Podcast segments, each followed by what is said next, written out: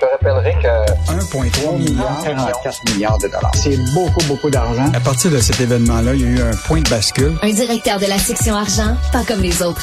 Yves Daou. Non, le peuple est avec moi. Et on ne peut pas mentir éternellement au peuple.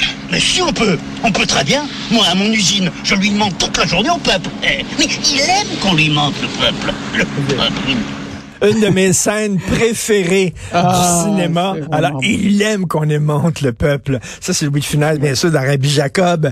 Euh, pourquoi tu as choisi cet extrait-là, Yves? En fait, Richard, parce que tu sais comment on nous promet des millions en subventions aux entreprises pour euh, livrer des jobs. là.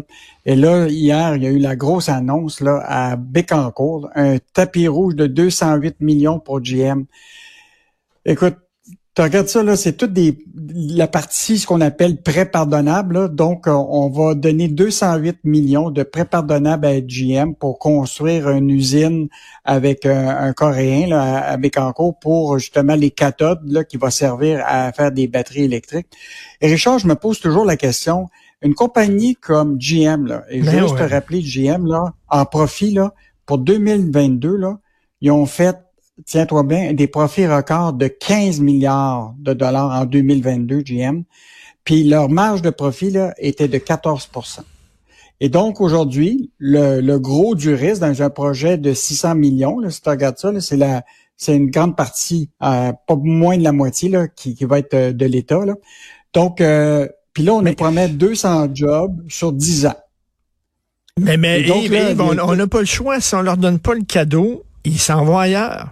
C'est ça, ils nous tiennent Je- par je des bijoux de famille, Christy. Je suis d'accord, puis regarde, c'est la même chose sur Biden. Imagine-toi, GM, ils ont eu une subvention de Biden de 2,5 milliards pour une usine aussi de batterie aux États-Unis avec euh, la compagnie LG. Donc, tout le monde donne des subventions. Mais Richard, moi, je me, je me rappelle, là, rappelle-toi GM, quand euh, ils ont été à Boisbriand. Là, Il y avait sacré camp, il avait fermé l'usine et on, l'avait on avait fait- donné combien d'argent?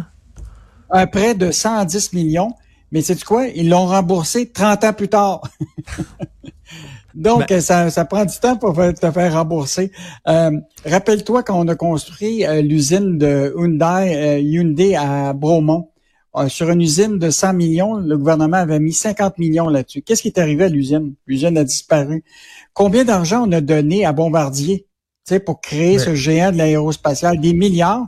Aujourd'hui, là, il nous reste des grenailles parce que Airbus, sais, aujourd'hui propriétaire. Écoute, Richard, je faisais la liste aujourd'hui là de toutes les, les, les entreprises pour lesquelles on a donné des subventions, puis finalement, à la fin, ils ont levé les pattes.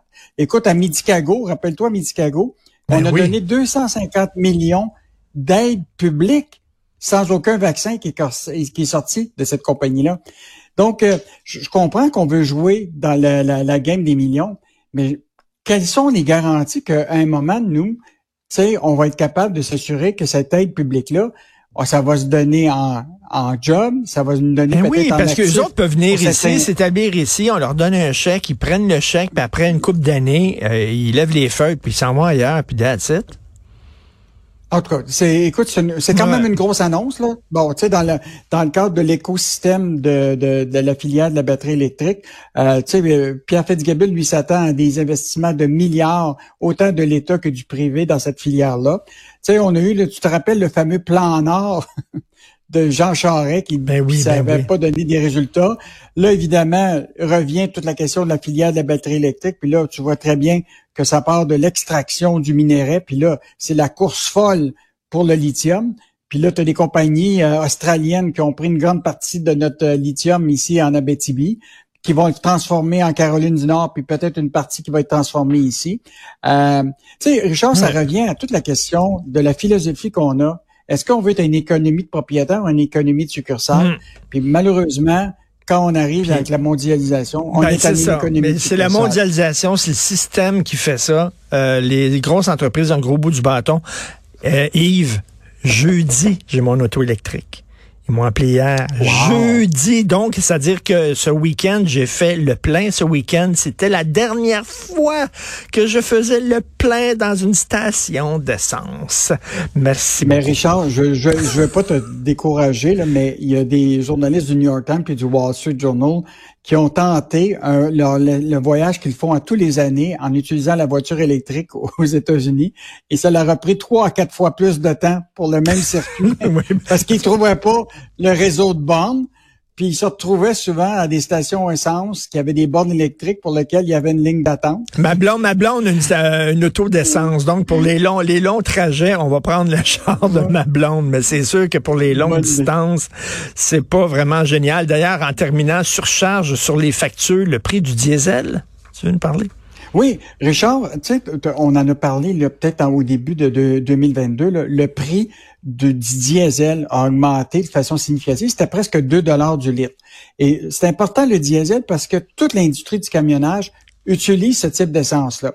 Or, comme ça leur coûtait plus cher, ils faisaient ce qu'on appelle une surcharge à tous ceux qui étaient les clients de, de, de transport pour leur livrer la marchandise. Et cette surcharge-là là, pouvait aller des fois jusqu'à 80-90% par rapport à la facture.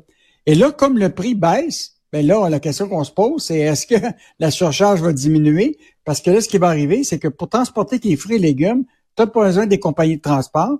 Puis évidemment, ben, comme les, les, distributeurs de fruits et légumes payent la grosse facture du camionnage, ben, ils refilent ça aux consommateurs. Mais là, mm. le prix pour un voyage, mettons, de 4000 dollars normalement, de, de, la facture avec la surcharge, c'était environ 5300 dollars il y a en, janvier 2022. Là, c'est 1000 dollars de moins. Est-ce que les consommateurs ah. vont en profiter? Et là, la question, on l'a posée, puis il n'y a personne qui veut venir répondre. Et là, euh, parce que quand ça monte, il en profite, mais quand ça baisse, il refile ben, pas ça. Aux, ben, consommateurs. Ça. Il refile, il refile les hausses aux consommateurs, mais quand ça baisse, on dit nous autres aussi, ça va baisser. Ah non, le prix baisse, mais les autres, ils gardent le reste de l'argent dans leur poche. Hein? C'est bien ça, c'est tout le temps ça. Mais, hein? mais ce qui est intéressant, c'est le commentaire de Louis-Pierre euh, euh, Sourdif, qui, qui, est dans la distribution des fruits euh, et, légumes. Il disait, il dit, tu sais, Frito-Lays, là, qui fait distribuer ses sacs de chips par transport, tout ça, puis qui va avoir moins de moins de, de, de coûts de transport, tu penses que ton prix de son sac de chips va baisser? Non. Poser la question, c'est privatisation des profits, socialisation des pertes, comme on dit tout le temps. Merci beaucoup, Yves Daou. Et puis, euh, le texte d'Emmanuel Grill qu'il faut pas euh, rater, euh, Bibi le lu un matin. Est-il possible de prendre sa retraite plus tôt et de vivre au soleil quatre mois par année? C'est le rêve de tout le monde. Un texte très intéressant dans le journal. Merci, à demain, Yves Daou. Bye. Salut, à demain, au revoir.